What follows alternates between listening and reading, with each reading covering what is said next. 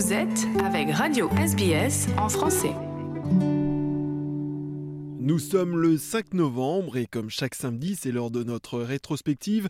Aujourd'hui, nous allons revenir en 2017. Il y a 5 ans, étaient publiés les Paradise Papers, un travail d'enquête du consortium international des journalistes d'investigation qui révélait comment de nombreuses multinationales et personnalités par l'intermédiaire de montages financiers complexes, sont parvenus à cacher leur argent dans des paradis fiscaux de manière légale.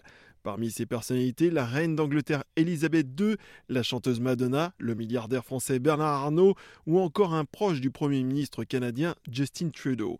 Retour sur ces révélations des Paradise Papers avec Léo Roussel et des archives de France 24 et de Radio France. Ce sont les dernières révélations du consortium international des journalistes d'enquête. 400 journalistes de 67 pays qui ont mis en lumière non plus cette fois de la fraude fiscale, mais de l'évasion fiscale, de l'optimisation fiscale, c'est-à-dire des montages financiers légaux qui permettent de ne pas payer des impôts. En France, en 2017, eh bien, la France perdrait toujours entre 50 et 80 milliards d'euros par an à cause, en raison de l'évasion fiscale. Quand près de 400 journalistes et pas moins de 96 médias de 67 pays différents travaillent ensemble, ça peut finir par aboutir à une enquête d'une ampleur à peine croyable qui fait bien évidemment la une de nombreux journaux et de chaînes de télévision, comme dans cette émission parue sur France 24 en 2017.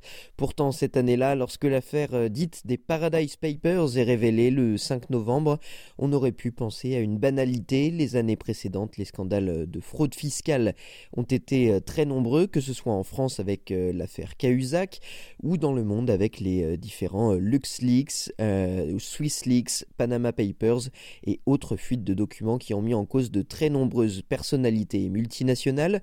Seulement voilà, pendant près d'un an après toutes ces révélations, les journalistes du consortium international des journalistes d'investigation ont continué de fouiller pour sortir le 5 novembre les Paradise Papers.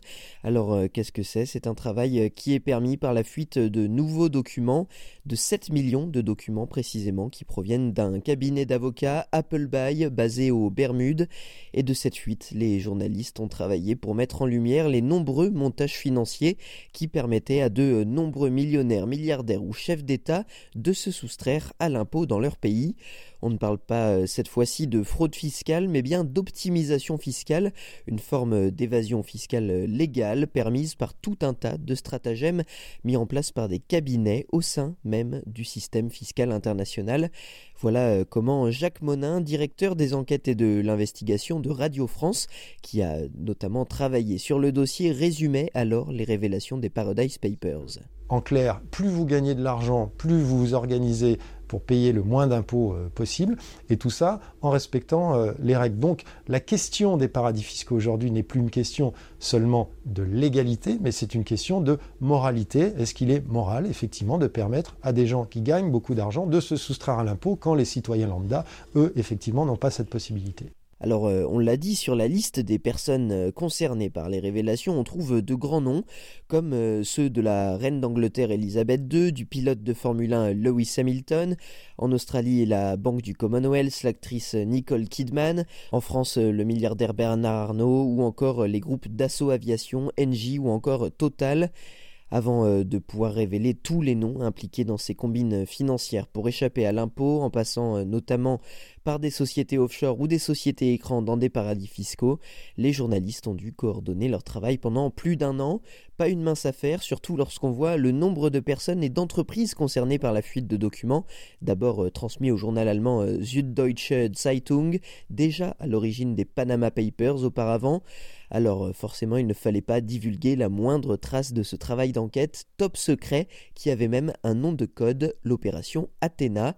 Et là encore, je vous propose d'écouter Jacques Monin qui expliquait sur Radio France comment l'enquête était restée euh, secrète jusqu'au bout nos proches, y compris dans nos propres familles, n'ont pas su pendant un an euh, sur quoi nous étions euh, en train de travailler. Et puis ça nécessite un certain nombre de moyens. Ces moyens, c'est une plateforme euh, sécurisée sur laquelle on communique, qui est une espèce de Facebook en fait, mais qui est accessible uniquement aux partenaires de, de l'ICIGE. les autres moyens, ben, ce sont des moyens de cryptage, c'est-à-dire qu'entre nous, les seules informations que nous nous communiquions passaient par des mails chiffrés, aucun mail Jamais nous n'évoquions cette opération euh, au téléphone, jamais par SMS pour qu'il n'y ait aucune interception possible. Alors concrètement, qu'est-ce que cette enquête a changé depuis? Eh bien, elle a mené à l'adoption de mesures au sein de l'Union européenne pour lutter contre l'évasion fiscale des dispositifs qui forcent davantage à la transparence de la part à la fois des multinationales ou des personnalités, mais aussi des intermédiaires sur euh, les méthodes d'optimisation fiscale utilisées. En décembre 2017, l'Union européenne a également établi une liste noire des paradis fiscaux, une liste qui en oublie un certain nombre et qui reste insuffisante euh, selon l'ONG Oxfam. Mais les Paradise Papers, avec euh, l'aide des précédentes investigations, ont conduit à de nouvelles révélations. En 2021 sont sortis les Pandora Papers, toujours grâce au travail du consortium international des journalistes d'investigation, considéré comme le plus gros scandale fiscal de tous les temps. Toutes ces révélations, encore aujourd'hui, elles conduisent à l'ouverture d'enquêtes, mais les condamnations sont finalement euh, assez peu nombreuses. Les enquêtes prennent du temps, piétinent, et la lutte contre l'évasion fiscale se heurte euh, parfois à un manque de volonté des gouvernements d'avancer rapidement sur la question. SBS en français. Partagez nos rubriques sur Facebook.